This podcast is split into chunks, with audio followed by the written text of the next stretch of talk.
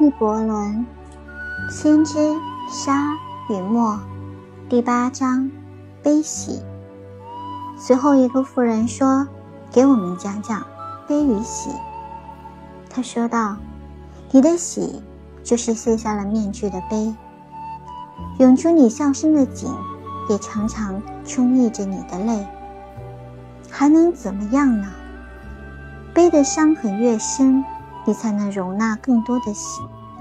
你用来斟酒的杯子，不正是在陶公窑中烧就？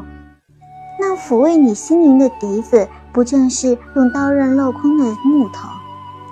喜时扪心自问，你会发现，那给你喜的，正是那曾使你悲的。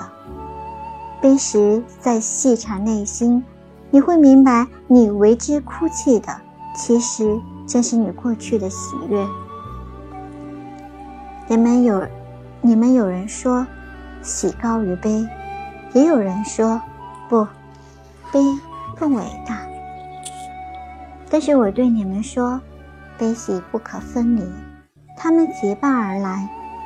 当一个与你共餐时，记住那另一个正在你床上酣睡。真的。你如天平，两端悬着你的悲和喜。只有当你空空荡荡，你才静止平衡。但四库提起你，却称它的银金银，你的悲和喜必然有升有降。